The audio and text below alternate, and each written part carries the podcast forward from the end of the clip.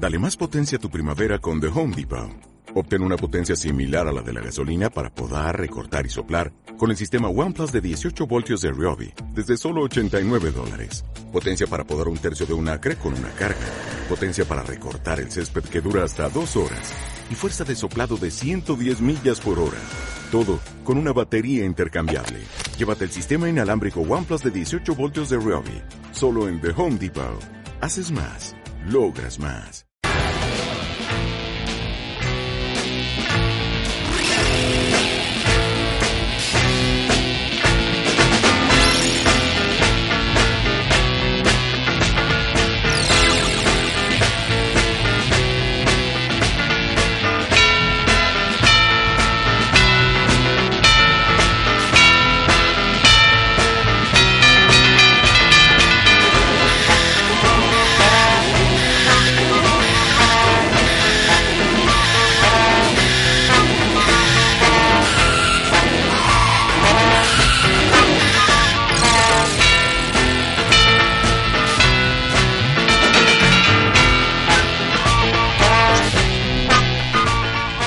Venga, buenas tardes, bienvenidos un jueves más a los Jueves Milagro, a FM al 103.4 de la frecuencia modulada. Bienvenidos al penúltimo programa de esta primera temporada de los Jueves Milagro. El jueves que viene nos pediremos por vacaciones estivales.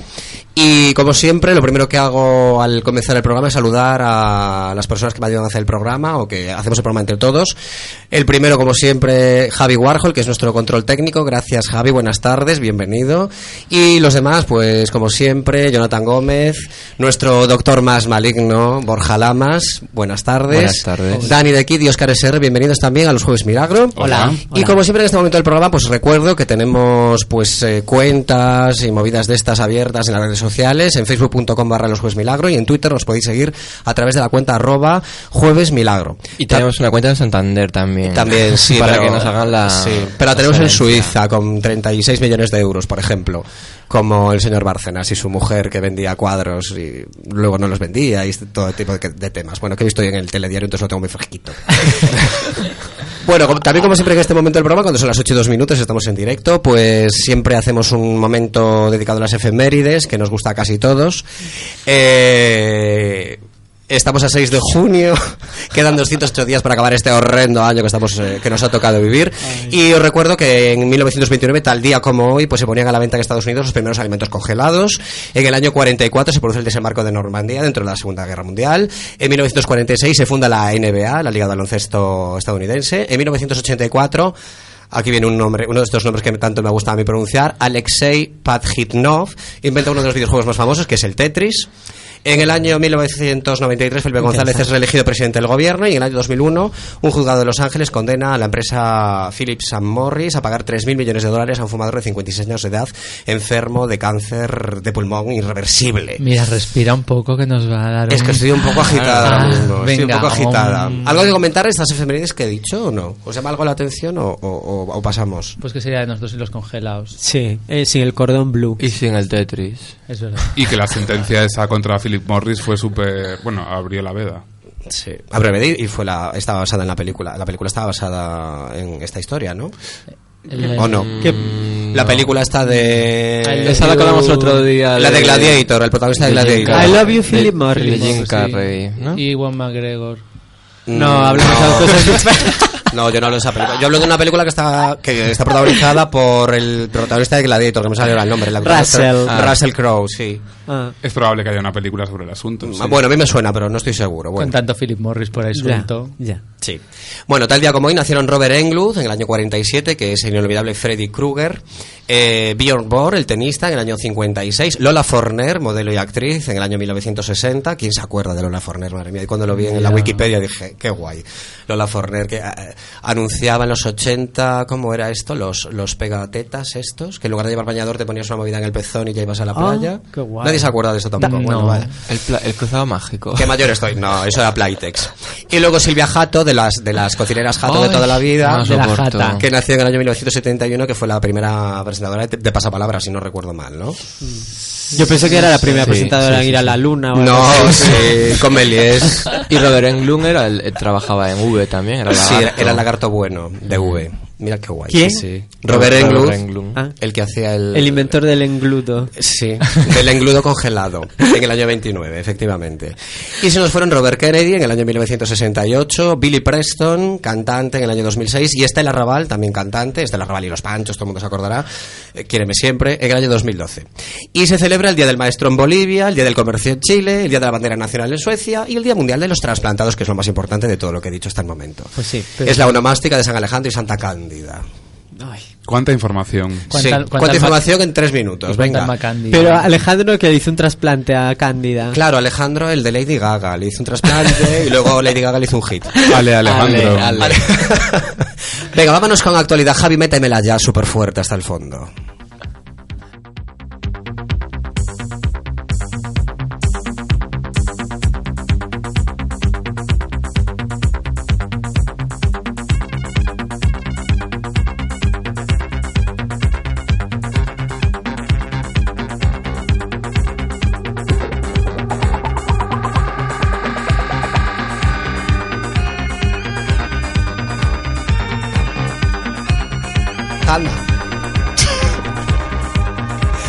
Vamos a hablar de cuatro o cinco noticias de actualidad, que como siempre la actualidad para nosotros no tiene por qué ser la actualidad que sale en los medios, porque de hecho ni somos periodistas ni nada de nada.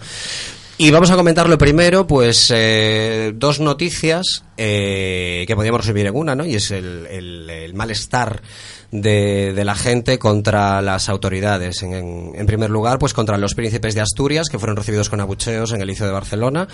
Y a continuación hablaremos también del ministro Bert, que muchos de los estudiantes premiados eh, pues le negaron el saludo en un acto que se celebró, si no recuerdo mal, anteayer. O sea que venga, los micros son vuestros. Vamos a empezar con los príncipes de Asturias, que os parece que hayan sido recibidos con un montón de abucheos en la calle antes de entrar al, al liceo y luego propiamente en la, en la sala. Bueno, yo, yo creo que eso, uh, si no hubiese, o sea, uh, de no haber sido en Barcelona, no sé si en otro, en otra ciudad española hubiese pasado, ¿no? Porque al final Barcelona, los catalanes, quizás entre el rollo independentista y tal, a lo mejor había un poco mezcla de, un poco de todo, De emociones. ¿no? Yo creo que eso ocurre ya en cualquier sitio. Yo creo que en general, sean los príncipes de Asturias o sea el ministro de Educación, aunque sea por distintos motivos, al final eh, hay como una base, todos tenemos ya dentro una base de mierda y queremos protestar y- Expulsarla. y, exactamente queremos echarla para afuera y echársela a ellos porque son los culpables de muchas cosas que se están pasando el ministro de educación de la reforma de educación que están haciendo ahora los príncipes pues porque sí porque su trabajo es, es mm, representarnos y tienen que aguantar Es parte de su trabajo es aguantar que la abucheen Pero es- y si es- es otro es otro ¿Es justo que el- abucheen a los príncipes cuando realmente los ladrones eh, son Cristina y Urdangarín o no? Bueno, yo, creo, creo que, que les sí. que critican el, el, el sistema eh. Monárquico, En a la monarquía en claro. general, ¿no? claro Sí. no, no era por ellos en concreto es lo que. Claro, a mí lo que me gustaría saber es cuánta gente de la que estaba ahí en el liceo abucheándolos luego votaría eh, contra la monarquía en un hipotético referéndum. ¿no? Pues yo creo que la mayoría. Hombre, si los abuchean. Hombre, la mayoría. Eh, bueno, una cosa es verlos y abuchearlos y no sé. No, hombre, cuando abucheas ya votas. de toda la vida. De toda- ya estás. Bueno, esta es una reflexión Ya estás en el otro bando. directo a la urna van Ya. Cuando en- abucheas votas, esto me ha encantado. Bueno, y lo de, lo de ver, ¿qué os parece? Es decir, que vaya donde vaya este señor, ministro de Cultura, es abucheado, le niegan el saludo. ese lo lleva escrito en la cara Ah, ese sí que hay que que abuchear. le de insulten. Pero yo creo que hincha, ¿eh? Cada, o sea, con cada desplante este hincha. Sí. Es- hasta su hermano Hincha con salió, CH de facha. Sí, hincha, hincha. hasta su hermano salió a protestar. Sí, sí, porque su hermano es profe de universidad, ¿no? Sí, O algo así. sí, sí, sí. Venga, hablemos del falso Shaolin de Bilbao, eh, Juan Carlos Aguilar, que ha sido detenido esta semana tras haber sido acusado de matar a un par de mujeres, que se sepa de momento, la policía está investigando más posibles asesinatos. Este falso Shaolin, que hace unos cuantos años era un, un personaje mediático que salía en televisión. En, bueno, en el Sisipe de, Na- de Pepe Navarro, en el programa Redes de la 2 de Televisión Española y en otras cadenas. Es decir, Pues otro loco más. ¿se le fue la bola Hombre, se le fue muchísimo. total o, o es que realmente lleva Se le fue con los cuchillos. Oye, pero es que da mucho miedo, ¿eh? O sea, al Sí. final, porque no estás diciendo, bueno, pues, oye, mm, te ha dado el cuarto de hora, has cogido, ah, no sé, has pegado un puñetazo a alguien o has abucheado a alguien, no, no sé. Es que de repente ha matado, ha descuartizado, a, que se, que se Que se sepa. a, a dos prostitutas, que al final las pobres. A mí me encanta la, la, la que murió ayer, que es, que es como... Nigeriana. Murió ¿no? al final. Sí. ha muerto- Ah. murió hoy. Bueno, ¿y qué le hizo? ¿Qué le hizo? No lo quiero saber. Ay, Yo tampoco. Nadie Ya- ha dicho se a sabrá, na- ya se No sé, yo a mí me da mucha Bueno, curiosidad. le dio un eso. palizón porque la chica iba en coma profundo al Sí. hospital, o sea. Pero a ver, un palizón. Vale, un palizón. sí, sí. o sea, Siempre para, que- para estar en coma. Pero Ya, pero no sé, a lo mejor le hizo con- algo más. Le, cor- cortó unos dedos o algo así. Ay, mira, no Bueno, pues si hay restos, imagínate. Yo creo que al final no deja de ser un, un caso más de... Violencia de género. No, bueno, un Violencia de asesino, género de una Shaolin. persona que, que, que- Lo que iba a decir precisamente es que el hecho de que sea monje... eh, porque es de verdad. ¿eh? Que no, que no, Sí, es sí. de mentira. No. Ya se, han dicho, ya se ha dicho que no, Los monjes no. shaolines reniegan de él y todo el mundo de por allá reniega de Bueno, esto. Hombre, que- normal No, que no, no, renieguen no, de él. pero que, que dicen los bueno los expertos Los que, no, que shaolines. nunca llegó a adquirir ese El clan estatus. de los Shaolines. Nunca, nunca llegó a adquirir ese estatus, pero este señor se hizo conocido porque le entrevistó mucha gente conocida también, Sí. como Punset, por ejemplo, Eso es lo- y se hizo conocido eh, por un poco lo que era. Entonces, eh, no me creo mucho que ahora de repente no sea. Bueno, a lo mejor él tenía un se inventaba el personaje. Sí, claro, se y, vendía y lo que me llama la atención es que no se contrastará nunca sus. Pero ¿a qué sus le importa diplomas. un diploma de, de karate? No es de karate. Bueno, es un, Bueno, una eh, tipolo- Es que yo estuve leyendo que, a ver, todo esto es una patraña. Lo de los lo, lo de los Shaolin, el último Shaolin se murió hace 300 años. Si y ese templo, bota. ese templo ahora en China es como un parque de atracciones, o sea, nada. Y después la licencia de Shaolinismo en, en Bilbao. La tienes que va muy la se la están peleando los del karate, los del taekwondo y los de no sé qué. Y Kung por el momento y kung fu. Y de momento va ganando el karate. O ¿Ah, sea sí? que la, federa- la federación que tiene que decidir si, si este era Shaolin o no son los del karate, he dicho, ¿no? Mía. Y dicen que no, pero otros dicen que sí. Bueno, ¿qué más da? Lo que era un tarado y Sí, ya está. Y ahora sale el rollo este de que tenía un tumor, como, no Un sé, tumor cerebral, que- sí. que es ¿Quién? como que lo han querido justificar un poco, que, que se Bueno, volviera medio loco con nada. el tumor. Nada. Que lo metan en prisión ya. Pero bueno, está Bilbao revolucionado Hombre, por lo que, todo lo que puede aparecer en la, es que en en la la ría. ría- Es que a Madre ver, mía. imagínate. Mm. Venga, vamos con un poco más de política. Izquierda Unida de Málaga presenta al pleno nueve puntos el programa del PP y este lo rechaza a todos. A mí me ¡Tachán! encanta esa noticia. Venga. Es que. Es que es, es de broma. Es que ver las Ah, noticias. era una broma. No, no, no, no, digo es de broma que ocurra eso. Ah, Es como si Izquierda Unida se hubiese convertido en caiga quien caiga. o algo así. Le- le- pues así, a ver si cuela. Le voy a presentar nueve de sus puntos y a, a ver qué hace. Y- pero nos parece súper fuerte. Y lo peor es que caen. Sí, no, claro. Mira, ¿qué tendríamos que hacer para cargarnos a, la, a, la- a todo el politiqueo que nos gobierna? Bueno, había en change. Punto- ¿Pero qué tendríamos que hacer para cargarnos? En change.org hay Sí. una iniciativa para para pedir, o sea, para que dimita el gobierno, pero tiene que alcanzar como miles de millones de firmas. Sí.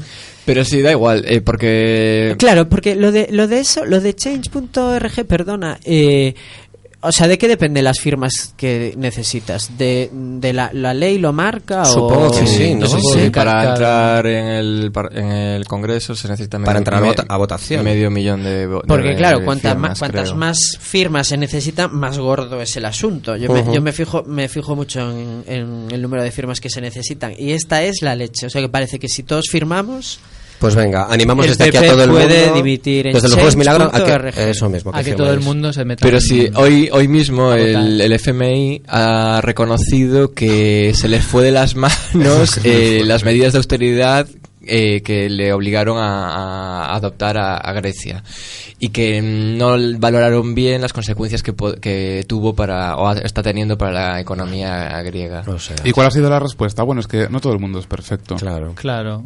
O sea, Te- que eso ha dicho equivocarnos, el que está en. Europa, este, el español, que era del PSOE, o es del Almunia. PSOE. Almunia fue lo que dijo. Uy, pero Almunia. Esa fue su respuesta.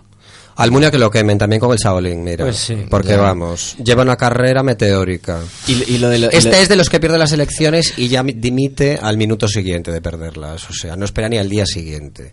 O sea, quemado vivo es lo que merece, otra cosa no. ¿Qué más? Hoy vengo muy cañera, Madre ¿eh? mía. a ver, venga, siguiente No sé, tema. que el FMI aquí no estaba escrito. No. es que ahora vamos a hablar de la Cámara de los. Lores.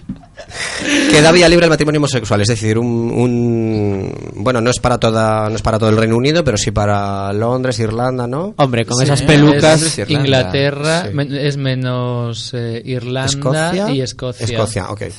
Pues ¿Cómo? eso, queda vía libre al matrimonio homosexual. Con esas pelucas, Qué como bien. iban a no dar vía? No, es que. Hombre, al final ya era hora, ¿no? Ya después de lo que la que han montado los franceses y esperemos que los ingleses no sean tan radicales, ¿no? Y tan Bueno, Tan pues absurdos un, poco como- como hooligans los sí que son. franceses. Claro, es que... Pero de todas maneras ya, ya existía un- una especie de matrimonio eh, en el Reino Unido. Bien avenido. Bien avenido. En el Reino Unido. Eh, que le, llama- le llamaban así, no, era, Le no, llamaban- no tenía todos los derechos, pero bueno, eh, ahora ya parece que lo han aprobado del todo. Le llamaban mariconio. Mariconio. Venga, y por último, un ejecutivo del HBO, eh, que se llama James Costos, eh, será el nuevo embajador de Estados Unidos en España. Reemplazará a Alan Solomon, que lleva en, ca- en el cargo desde el año 2010. Ay, pues que esperemos que nos inviten a alguna fiesta a la embajada. Porque Sí, este ¿no? es así truchi, ¿no? Porque es, Es súper truchi. Sí. Sí, Y el sí, sí, novio es sí, tremendo. El novio que, que decoró el, eh, el despacho Val Mm. en los 90 fue como súper conocido por haber decorado todas las casas de George Clooney, Michelle Pfeiffer y demás. O sea que pondrá, la embajada divina. A mí, a mí me encanta que sea como el. Como Jaime el- Hostos. Sí, como Jaime Hostos. Uy, Jaime Hostos. James, James Costos es como. James Co- y tiene hijos James Costos Jr. Sí. Jaime Hostos es muy peligroso. ¿eh? Sí. Ya Yo no- creo que, Jaime no Hostos es un asesino en serie encubierto. Total. es cualquier cosa menos diplomático. A mí me encantan sus insultos. Madre en serio. mía. Es un monje Shaolin del toreo. Es un falso monje Shaolin del toreo. Este, este se iba a casar creo que el 20 de junio o algo así y al final han tenido que suspender la boda. No porque el hijo haya salido en pelotillas en... que Primera estaba- pues línea. Estaba súper buenorro, ¿no? Primera línea. Sí, súper sí. cachas. Sí. Y, pero es por un tema de papeles, no es porque Ortega Cano no les deje hierbabuena ni nada. Porque perdió, perdió los papeles. Totalmente. Debido- la grajal. La gra- La doctora. Ay, se le traspapelaron Es- entre tanto, entre tanto dosier médico. es un poco la hermana mayor de la Cantudos. Sí, sí. Venga, vamos con un poquito de música. Hoy dentro del apartado de música actual eh, vamos a escuchar lo nuevo de Vampire Weekend que se llama Diane Young y que pertenece a su nuevo LP Modern Vampires of the City. Joder, qué well. bien. O sea que, métela Javi.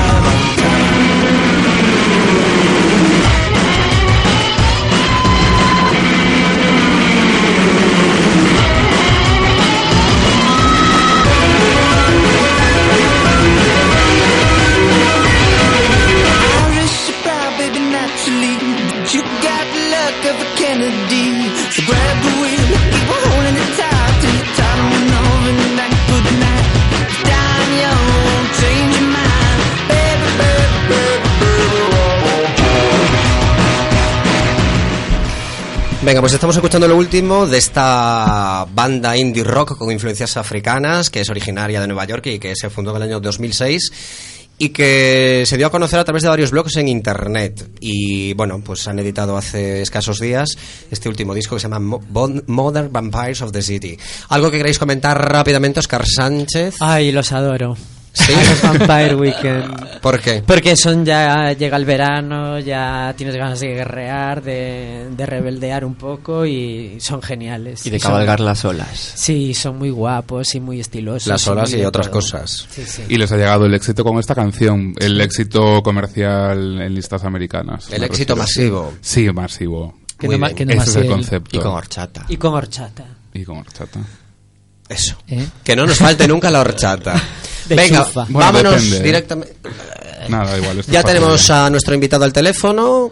Eh, vamos a hablar con Diego de Montegrapa, o sea que métenos una sintonía de entrevista.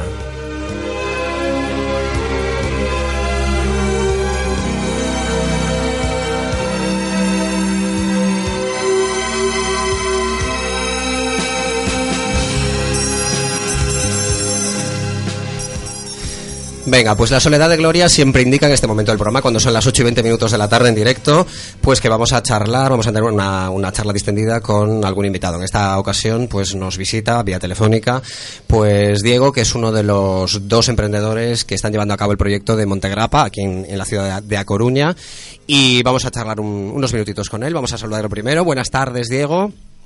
Hola, buenas tardes. ¿Cómo estás? Pues muy bien, aquí ahora mismo en la puertecita de Montegrapa.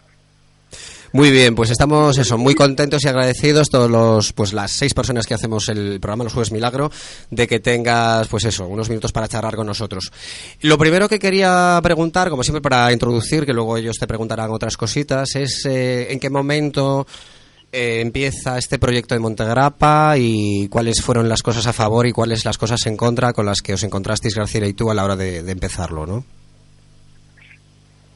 Pues el proyecto comenzó un poco en, en de nuestros viajes, Gabriela y yo veíamos, bueno, pues eh, tiendas o proyectos o estudios que nos parecía que podían tener sitio aquí en Coruña, que, que sí que hay otros proyectos, pero no sé, vimos algunas cosas, vimos que podía haber algún hueco para lo que nosotros teníamos en mente. Empezó un poco así poco a poco y empezamos a tomarlo un poco más en serio a principios del año pasado y finalmente decidimos lanzarnos a la piscina y ponernos ya a buscar eh, el espacio donde nos gustaría estar, qué cosas nos gustaría tener y en octubre pues abrimos las puertas. Ujú. ¿Y qué es Montegrapa para todo aquel que no lo conozca? Pues Montegrapa es un estudio de interiorismo y una tienda de mobiliario en la que combinamos pues eh, piezas de gente joven actual que está haciendo cosas ahora mismo para un poco pues crecer juntos no por decirlo de alguna manera Eh, también intentamos combinarlo con piezas pues recuperadas eh, tema vintage retro y intentar conjugarlo todo un poco de una manera un poco razonable, vamos. Venga, pues te voy a pasar con mis compañeros. El primero de ellos, Jonathan Gómez, que ya está esperando. Además, tú le conoces en persona, que estuvo por Sí, ahí por, tu, sí, por sí. vuestra tienda. ¿Qué tal? Buenas Hola, buenas tardes. Mira, yo te quería preguntar, nada, después de todo este momento, bueno, ya llevamos unos cuantos años con todo el tema del vintage y un poco el, eh, el reutilizar muebles o el utilizar eh, o mezclar piezas antiguas con modernas. Eh, Tú digamos que tienes más información al, al respecto. ¿Crees que es una tendencia que va a seguir? O sea, vamos a seguir con el vintage o tal, o el futuro es un poco pues eso, la mezcla y el eclecticismo para eh, en general. Bueno, es una pregunta un poco complicada el saber exactamente las tendencias que van a venir. Nosotros nos dejamos llevar un poco más por, por lo que cuando vemos por ahí nos gusta, ¿no? Es un poco una más una cosa de sensaciones que de que de tendencias. Es verdad que las tendencias te influyen, pues porque las estás viendo todos los días, pues en prensa, revistas especializadas o televisión, pero es un poco más un tema de, de sensaciones, de ir eh, por algún sitio y decir, pues mira, esto eh, a mí me gusta y yo podría defender en mi negocio el vendérselo a alguien de manera honrada, ¿no? No venderle algo a alguien que a mí no me gusta, ¿no? Que sería un poco complicado. Claro, ya no, no- no- ya no se puede vender, ya no, no hay... Bueno, hay mucho de eso, eh, tengo que decir, para el mundo adelante. Claro, que Gente que no le gusta lo que vende, pero lo vende igual. Ya, pero bueno, no, no es la finalidad, ¿no? No, a, a ver, un poco Es decir, yo tampoco puedo decirle a alguien que venga a la tienda que está buscando pues un proyecto de interiorismo que tiene que ser lo que yo diga sí o sí, ¿no? Yo me tengo que, eh, dentro de un cierto modo, pues intentar conseguir aquello que le puede gustar a esta persona. Unas veces entran con una idea muy marcada y tú les vas enseñando cosas y, los días y al final acaban haciendo lo que a ti te gusta, ¿no? O sea, lo que a ti te parece que puede quedar bien en ese espacio.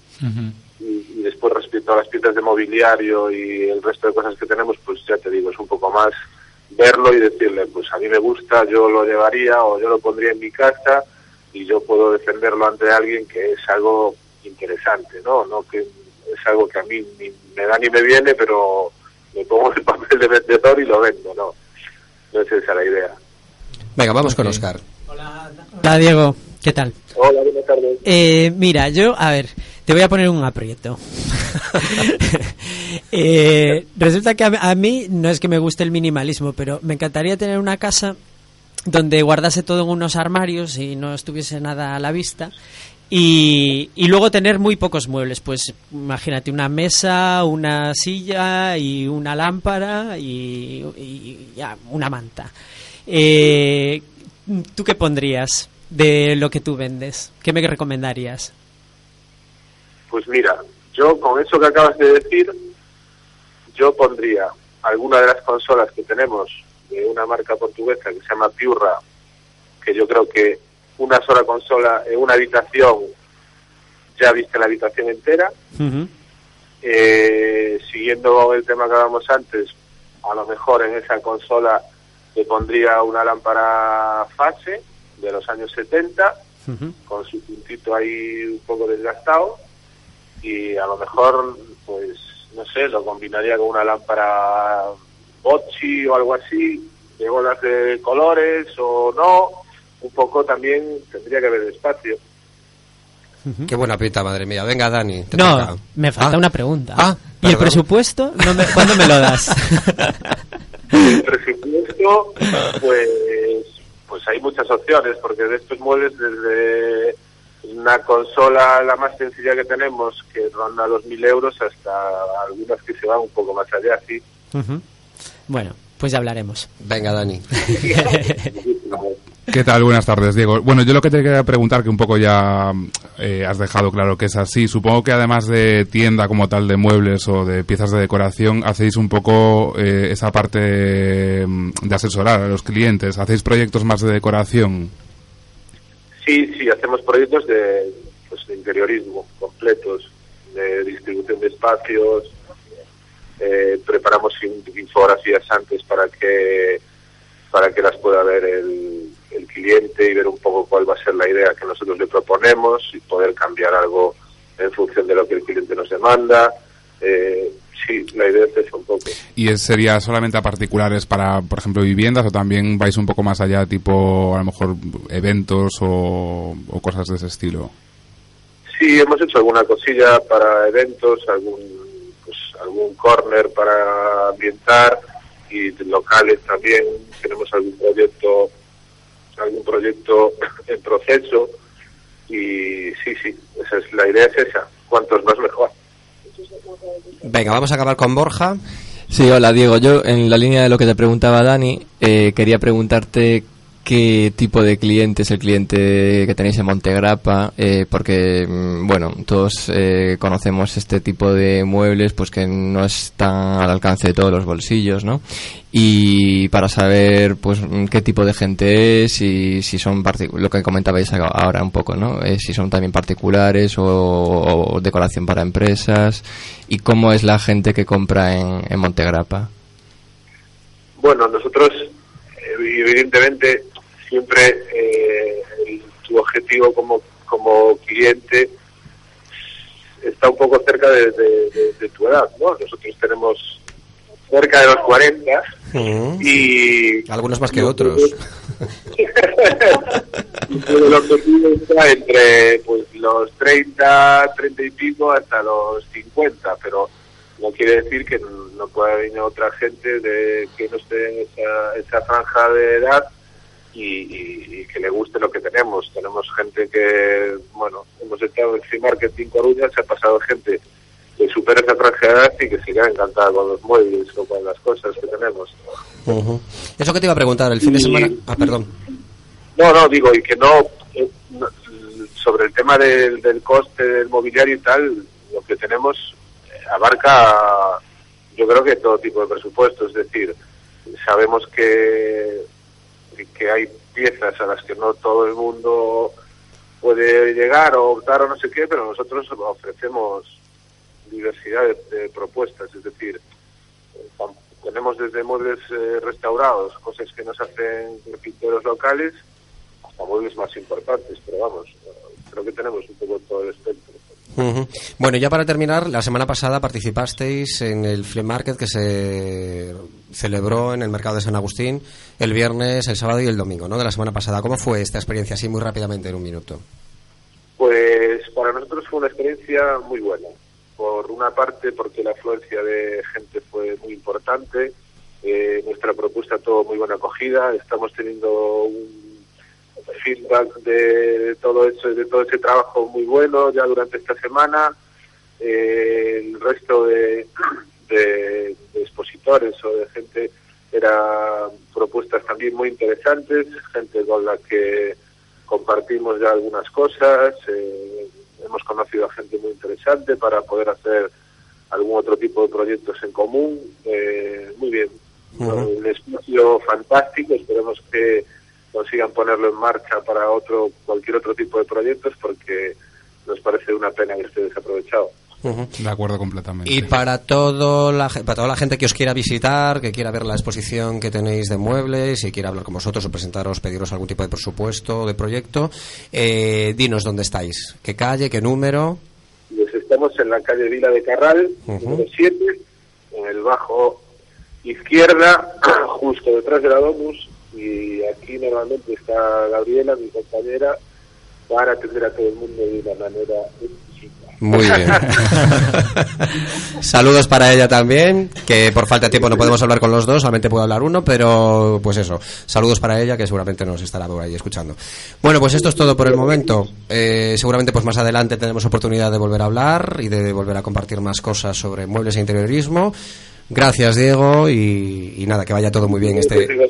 por este espacio. Eh, y nada, esperamos veros por aquí alguna vez. Sí, sí, nos pasaremos y se lo diremos a todo el mundo además para que os visiten, ¿vale? Claro. Muy bien. Venga, un abrazo, gracias por estar ahí. Hasta luego. Hasta luego. Venga, Javi, métenos ya la sintonía de televisión que se nos va el tiempo.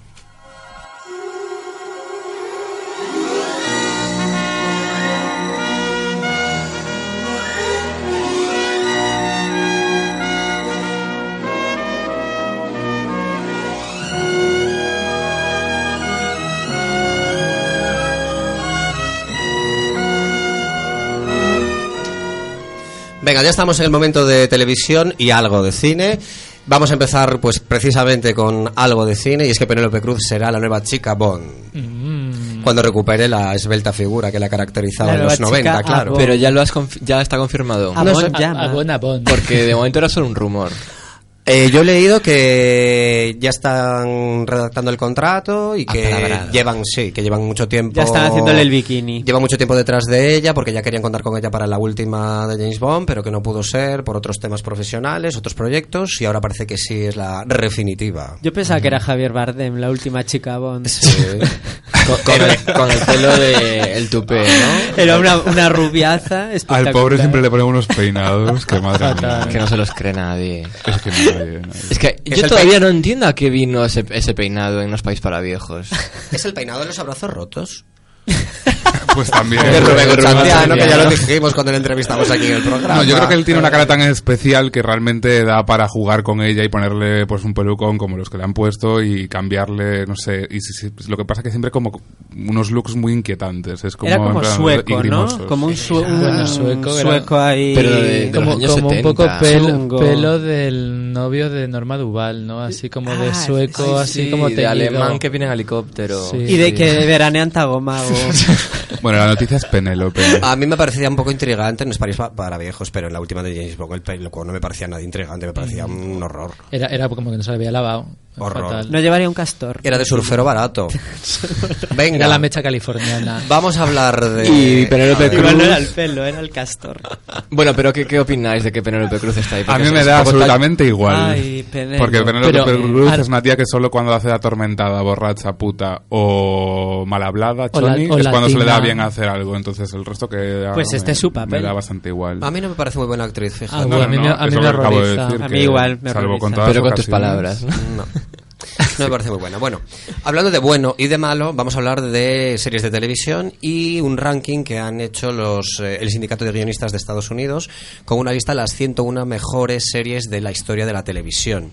Se ha llevado el palmarés Los Soprano, una serie que vimos, pudimos ver hace años, en seis temporadas, si no recuerdo mal, y otras series eh, que están en ese ranking, entre los 10 primeros, pues esa serie Seinfeld, All the Family, MASH, que me encanta porque yo la veía cuando era pequeño con. Alan Alda, eh, Mad Men, que todavía está en antena en su sexta temporada.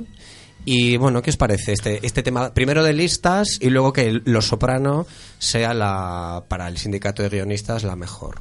A mí me parece fatal que no hayan incluido Lleno, por favor, en, en- en ese- en esos premios.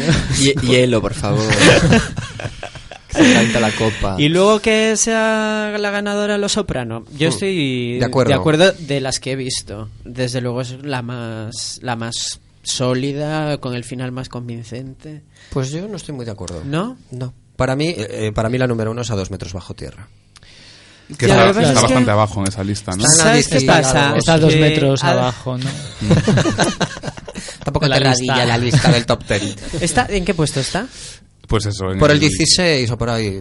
más Hombre, menos. es que lo que le pasa a dos metros bajo tierra es que la estructura no era nada original. Eso de que todos los días. Pero la serie es maravillosa. Pues Luego yo tenía creo que era súper original. La el serie es maravillosa porque además... Quiero decir, no era, no era tan original en el sentido de que no te obliga a estar eh, escribiendo, a, a tener que, a cada capítulo tener una estructura diferente. Aquí la estructura era, era la misma, siempre. A ver, Mm, empezaba pero- como pero una luego hay- muerte. pero- ya, pero eso es un guiño, pero luego hay un desarrollo de personajes. Claro. Es que esa Pero- estructura se repetía durante un minuto de cada capítulo. Claro. luego No, pero no solamente, era, distinto. no solamente era eso, dentro de, o sea, luego el caso de esa de ese funeral, pues duraba durante todo el capítulo y se iba Era la como excusa para- para hablar de lo que querían hablar. Estaba presente. Bueno, Era la excusa hay que para tener en cuenta desarrollar- también que es eh, un ranking de, de guiones, De guiones, y hecho sí. por guionistas. No se valoran pues actuación de los per- de los actores, etcétera, ¿no? Entonces es algo que también hay que tener en cuenta. Y yo Bueno. estoy de acuerdo con la lista porque también mi serie preferida de todos los tiempos es Los Sopranos. es Los Sopranos, sí. Y para ti, Jonathan, por ejemplo, ¿cuál Sensa- sería? Sensación de vivir. Sensación de vivir. Sí. Pero 90-210. Esa debe estaría a menos 8, ya en el puesto menos ocho bajo 3. tierra. Era de Aaron Spelling. Bueno, trabajaba Tori Spelling, de Tori. su- hija. Y Donna. Es que Donna era muy guay. Y para Dani de Kid, que- Yo no he visto Los Soprano. Perdidos. He visto. La mejor. Que no. Ah. Eh, yo no he visto Los Soprano entera. He visto una temporada y la dejé, aunque estoy a punto de reanudarla. Pero a mí con, la serie me- con esa serie me pasa algo que es que no me gusta la mafia italoamericana como tema. O sea, me, me eh, a horrores. Entonces, es como mi obstáculo.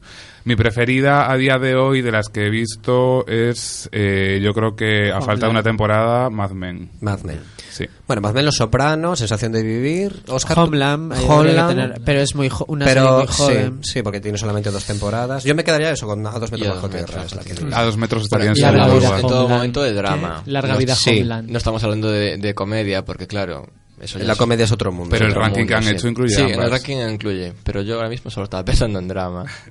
Venga, vamos a hablar de otras dos cositas rápidamente. El regreso de Skins para una última temporada. Dani, esto seguro que nos puedes contar tú. Pues es una última temporada, es como un cierre a la serie. Eh, la serie se tuvo seis temporadas, si no me equivoco. Seis. Hubo ocho, Madre espérate. mía. Madre bueno, mía. hubo varias generaciones. Jugaba de la siguiente manera la serie. Las dos primeras temporadas es una generación con sus protagonistas, a la tercera cambiaba y había otra generación que estaba durante otras dos temporadas. Entonces han cogido a un personaje de cada una de esas generaciones para contar su historia después de la serie, después de que acabara lo que estábamos viendo sobre sus vidas. Y se han centrado en Cassie, que es la favorita de la primera temporada, de la primera generación, en Effie, que es la loca de la pradera, que a mí me cae fatal, y en Cook, que es uno de la segunda o algo así, que era muy macarra y Sí. A mí me encantaba una gordita que se colgaba de los de los Sí, ¿cómo de se los árboles. ¿Cómo era? Sketch. esta? Sketch. Ah, Sketch eres de- bu- era sí, sí. buenísima. Para era mí, a- buenísima. a mí la primera temporada me encantó. Es la primera generación, La primera es encantó, maravillosa. sí. sí. Y la segunda bien también, pero ya no tan bien.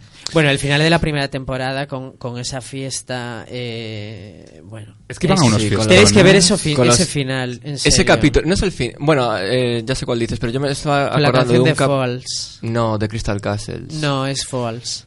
Vale. Ay, bueno, es que la banda sonora de la serie es buenísima. Hay muchísimos temazos en la banda sonora. Pero yo no sé a qué capítulo os referís, así que Sí, no voy a entrar en esta discusión. Es una fiesta que se meten en una bañera con de ponche y empiezan a echar anfetaminas encima y luego ya se te distorsiona todo como las luces y no sé qué y está todo el mundo como dándose un fiestón Qué maravilla. que flip, o sea, Sí, que sí, te, sí. te- o sea, si alguna vez no tenéis ganas de salir, poneros esa escena y vamos, salís corriendo de casa. Es que en general les montaban unas fiestas muy chulas. Además estaba muy guay hecho todo. La, la dirección artística era muy guay. Sí, la serie era muy guay y muy inglesa. Es que luego cuando hicieron la versión La americana, americana, bueno, que yo no llegué a ver, pero es como... pff, mm, Ya se sabe de antemano que no va a ser ni... Que va, no podía ser. No, porque esta es muy radical y hablan de drogas, de sexo y de todo lo que se puede hablar. Y estaba claro que en Estados Unidos no iba a ser igual. No, no, no. Y la fiesta de los espaguetis de casi. Sí. Hay muchos momentos. No sé, es una serie Ay, que recomendáis. Sí, yo no la he sí, visto. la primera generación, o sea, primera segunda temporada es ¿No la has visto? y No. además es que es una historia cerrada, o sea, se puede ver eso y no seguir viendo la serie, es recomendable. Perfecto. Nada, Iván, vamos a quedar tú y yo para, Para verla. Sí. Sí. con la bañera llena de ponche caballero. Y de sea. espaguetas. Y espaguetis, eso. A Lodita Bontis. Venga, vamos a hablar ahora también de una nueva serie que está preparando Channel 4, que es el canal que emite Black Skins. Mirror, ¿no? Y Y Skins. Skins también. Una nueva serie que se llama Dates. Y que además es del creador de Skins, precisamente. Y, ¿Y de qué va esta serie Pues eh, De droga. van a ser también como unos eh, seis capítulos, creo, y como el nombre indica, pues eh, va sobre citas. Entonces también va a ser, creo que un poco la idea de que cada capítulo sea la historia de una cita o de un par de personas o tres que, que son los protagonistas de esa cita. Y nada, serie inglesa, o sea, mm, creo que seis, ocho capítulos y nueve capítulos, joder, que no lo daba visto, de media hora cada uno. Y como es el creador de Skins y es Channel 4, pues... Habrá Ponche que- Caballero y Alcetas. A mí me suena muy bien el argumento. Me gustan est- eh, las, la- las series que los, cada capítulo es independiente del anterior. Mm. Y Eso nunca te, ganará te- un premio. Te cuentan una breve historia con unos personajes. Y hasta luego, Y Lucas. hasta luego, Lucas. A otra bañera. Esperemos que haya alguna cita mm, gay, ¿no? Sí. Seguro. Seguro Hombre, seguro. habrá. Algo habrá. Y de una cita a otra y de una sección a otra. Vámonos con nuestro anuncio clásico cuando son las 9 de la noche menos 18 minutos. Manuel Luque, director de CAM. Mi compromiso es ofrecer siempre lo mejor. Así era Colón hace 20 años y así es hoy. Colón Fórmula Extra, un detergente muy avanzado. De aquí a aquí, su fórmula ha evolucionado mucho. Nosotros en investigamos continuamente para que nuestros productos sean cada vez mejores. Estoy orgulloso de Colón Fórmula Extra. Por eso le puedo decir, busque, compare y si encuentra algo mejor, cómprelo.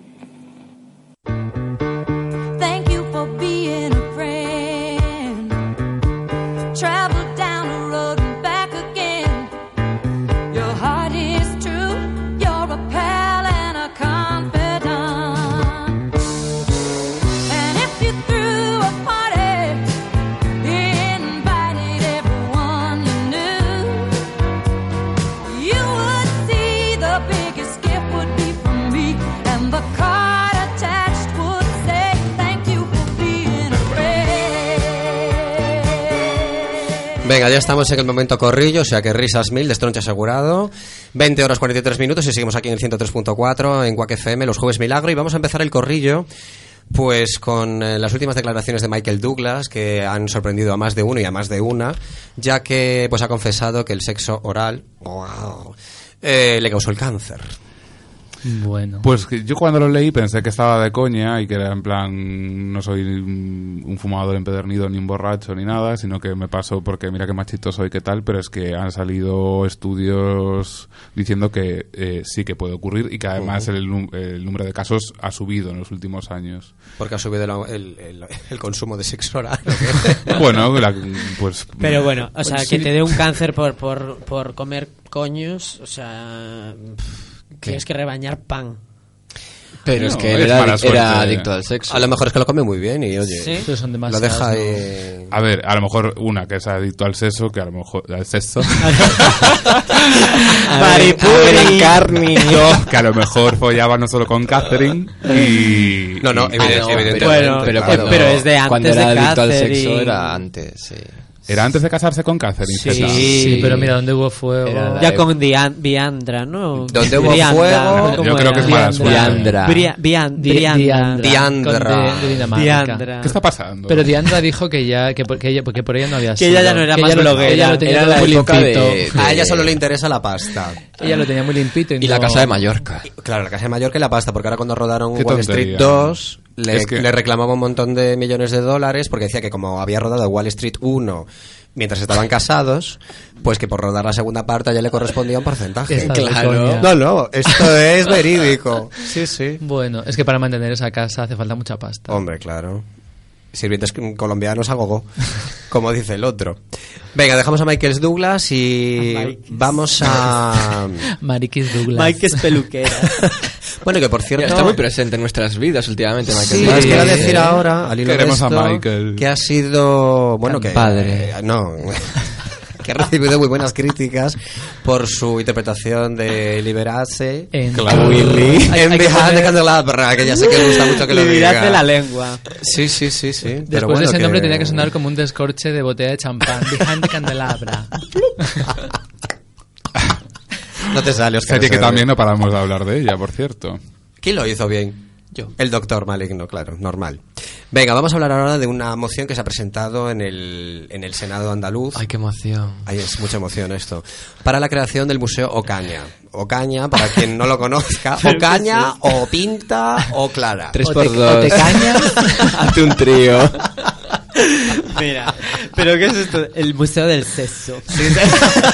de Ocaña.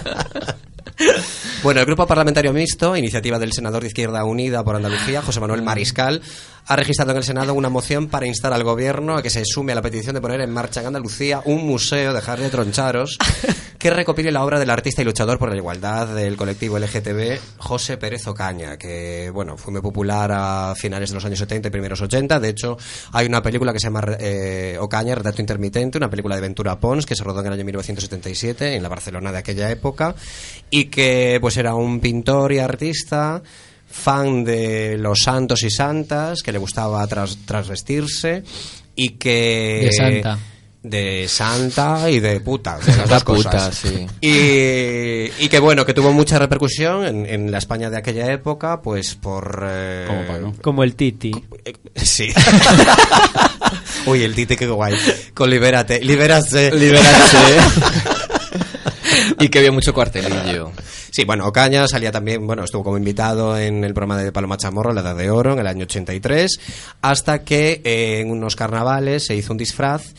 Le pasó un poco como la de a la reina del carnaval o una de las participantes del carnaval de Tenerife que eh, se quemó a lo bonzo, es decir, llevaba ¿En una, una movida Sí, de, de fue- para arder y el, el disfraz que llevaba llevaba muchas cosas de papel y cartón y, y se quemó. Ya se la pasó a la marquesa. Casati también. Se le quemó el 20. 80% del cuerpo y murió a los pocos días. Vaya. Salió vestida de, fa- de falla. No de fallera. Sí, sí, sí. Bueno, y que es todo un personaje. Si no habéis visto la película, la recomiendo porque, bueno, cuenta sus experiencias de pequeño en el campo, cuando pues no conocía a nadie que le gustaran los hombres y todas estas movidas. Tuvo un amigo de la infancia que también era homosexual y que se suicidó porque no, no pudo superarlo. Te habla de dónde saca las ideas para hacer los cuadros de vírgenes y de santos. Se ven in- imágenes, pues eso, de, en las ramblas y en locales de la Barcelona de la época, pues haciendo espectáculos. En los primeros eh, orgullos, aunque no sé si en aquella época se llamaban así, que hacían fiestas en la calle y que la gente iba a protestar, iba la policía con los antidisturbios, se llevaban detenidos. Fue, pues iba vestido, pero luego se levantaba la falda y no llevaba nada por debajo y era como un escandalazo en la época, quiero decir. Es un una- personaje peculiar. Sí, Y es una- contaba Sí. tan ricamente como les limpiaba el sable a los, ni- a los sí, sí, al señoritos de papá Eh, efectivamente, entre otras cosas. de la España franquista. Sí, La verdad pues- que como, como fue- debió de ser aquella época, ¿no? De, de aquellas... eh, la, la gente que empieza a ser visible, que, que, que, lucha por los derechos. Y visible de esta forma, además, no Claro. es cualquier forma, con todos sus huevos. Claro, por eso que encima ya, eso que si, si me tienen que ver, que me vean tal y como soy, o encima incluso exagerándolo. O sea, que al fin, porque ahora nosotros lo tenemos mucho más fácil a la hora de, bueno, Ole entre por él. comillas, Me encantó, lo que, de escri- todo, me encantó pero- lo que escribía hoy José Manuel en Facebook de sobre, eh, sobre García Lorca, porque hoy le dedicaron el doodle de Google a Lorca. José Manuel. José Manuel, José Manuel Duarte, Duarte. desde aquí un beso para él. Y escribió una cosa muy guay porque está leyendo unas novelas, de, una novela de unas memorias de un sobrino, de un nieto, de un bueno, de, al- de alguien, de su familia. y entonces eh, decía que de, ponía una cosa muy bonita y es que eh, Lorca tenía una leve cojera. Y entonces eh, este chico escribe que, que la madre de Lorca, debe ser su tatarabuela, eh, que decía, eh, claro, es que con ese andar tan raro, con razón dicen lo que dicen de él. Entonces era como, como la única vez que hicieron una referencia a su, a su homosexualidad. Y era un poeta de una familia que, a ver, que podía estar relativamente protegido, ¿no? De, una buena familia. En el caso de Ocaña era todo lo contrario, porque su familia prácticamente no lo apoyó nunca, se tuvo que ir a vivir pues eso a Barcelona, desde la Andalucía de aquella época, y bueno, tampoco fue un artista demasiado reconocido. Solamente después de su muerte, de su trágica muerte, sí empezó a revalorizarse su obra y bueno, de hecho están intentando recuperarla para poder hacer este, este museo. y Hay que ir a ese museo. Sí, es que esa época era tremenda.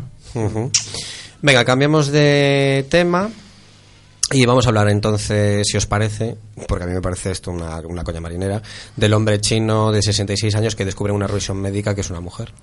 Tenía el clítoris súper grande, ¿no? Sí. Era un micropene. es que... Ahí está, entre medias, ¿no? El, o clítoris Bueno, grande hay- o Bueno, pero es que tenía- pequeño. Podía ser hermafrodita. Pues que tiene útero, Claro, es hermafro es un XXI. perdón. No, pero eh, decían Sí, que, que se habían hermafrodita. como mezclado un par de síndromes Sí. rarísimos. Sí, y, es una mezcla de dos eh, Y síndromes. es que hay... hay... No tiene, síndrome. no- no tiene testículos. Pero tú imagínate, y entonces No. qué sexo. Bueno, claro. Ten- Es que los chinos también, como la tienen pequeña, a lo mejor.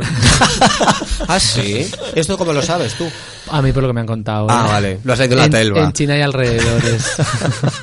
Pero es que tardar 66 años en descubrir eso, o sea, pero pff, no tuvo vida sexual, ¿no? Esta persona ni nada. Hombre, Pues yo es que creo que sería una persona súper ignorante al final, ¿no? Posiblemente. O sea, sin educación de ningún tipo y es que no, no, si no, no se concibe que alguien, eso, no se dé cuenta de que hay algo que es anormal. Es o a que lo yo- mejor por la vergüenza que te causa ya no dices Ya. nada nunca también. Además, claro. en un país como China, tan Claro. represivo además eh, hacia la mujer, Sí, ¿no? sí. A lo A mejor, lo mejor dio- los padres eh, ocultaron incluso que era, que era mujer. o a lo mejor se cambió del sexo y está usando una excusa. Está usando ¿Tú crees? A estas alturas, A estas ¿no? alturas, digo. Bueno, más, más vale, más, Más vale tarde que nunca. ¿no? Oye, Pues no sí. sé, a lo mejor. Venga, y vamos a acabar con Paris Jackson, la hija de Michael Jackson, que ha intentado quitarse la vida cortándose las venas. Bueno, y todo porque no la dejaban ir a, Marilyn, a ver a Marilyn Manson. Es fan de Marilyn Manson. Pues por lo que se ve, sí. Sí. Y creo que no, no la dejaban ir al concierto, ¿no? Y, Y lo hizo por "Ala". eso. Y le dio un arrebato, sí. ¿Quién no la dejó? ¿Quién manda Pues sobre no. esa niña? Claro, porque está- se Eh, separaron, la, la ¿no? concursal, ¿no? O como no está intervenido la familia. Mandará La pa- la patronal. La madre de Michael, ¿no? ¿O La padre- Liz Mari. Es Mari, sí. Ge- o, o Germán. Esos niños van a acabar. La Toya. Jackson manda. Pues es Van a una acabar porque mal. la niña es bien Pero- mona, ¿eh? Sí, Sí. bueno, pero que Súper pero guapa, sí. me, me refería a que va a acabar muy mal de la cabeza. Ah, no, Va a clavar como Gloria Camilo. Es Hombre, eso, a saber ese- cuánta gente hay mm, eh, educando a estos niños. Es que ya más y- con ese padre que ya, hijo, es de todo menos un padre. Ya, pero que aún no se tendrá Bueno, un circo a su alrededor. Bueno, ya, pero que tu padre nos lo dices, joder, pero además es que es, es Michael Jackson, que ya todo lo que co- es el, personaje conlleva, y encima una persona que se dudaba de su sexualidad, de... Como el ¿sabes? No sé, chino. es como rarísimo. A lo mejor la custodia la tiene Macaulay Culkin. Uy, Macaulay. Y no me sale- no- no me- Habrá sido Mira, hay nombre más farandulero que Paris Jackson, No. que es como la mezcla perfecta entre, entre Paris Paris, Hilton. Hilton, y Michael Jackson y Marilyn Manson. de mm, te concebimos aquí, te llamamos como el lugar. Imagínate, no sé. Como en la, En la como- cafetería París. Yo lo que no entiendo es como el hijo de los Beckham se llama Cruz. A mí Ma- me Maricruz. gusta. A mí Cruz me gusta como nombre. Porque veían, chico? veían Santa Bárbara. Eh, no, más de no, chica. Cruz pero- Fueron a lo mejor a. Santa Cruz de Tenerife. Yo con esos nombres que son así ambiguos tengo mucho, por mucho, me da mucho rollo. Pues era el nombre ideal para el chino, que no se sabía muy bien lo que era. como José Toledo. Paris Jackson. Ay, José Toledo me tenía súper traumatizado. Pero de ¿por qué era? Porque se llamaba José. Ya, por eso O era mi José. trauma. Eso. No, No, era José. Es, es José. Era sin- Josefina. Y le quitaron el Sin fina. acento Ya, no sé, José. José. Bueno, el programa de hoy ha llegado a su fin, queridas amigas, o sea que dejar de discutir de nombres extraños. Vamos a acabar hoy el programa, después ay, de la, de la esta que acaba de hacer Jonathan en la mesa, con los Beach Boys, hoy recuperamos en nuestro clásico musical a este cuarteto que tuvo su época dorada en los años, a finales de los años 60 y primeros 70, perteneciente a su mítico disco Pet Sounds, que es uno de los 50 mejores discos de la historia de la música, según la revista Rolling Stones. Vamos a recuperar Wouldn't It Be Nice, que es uno de sus clásicos. Con él nos despedimos, os esperamos el jueves que viene, eh, aquí en Quack FM en 103.4, en el último programa de esta primera temporada. O sea que sed felices esta semana y la semana que viene más. Gracias a todos, un Good beso. night. Un beso. Besitos.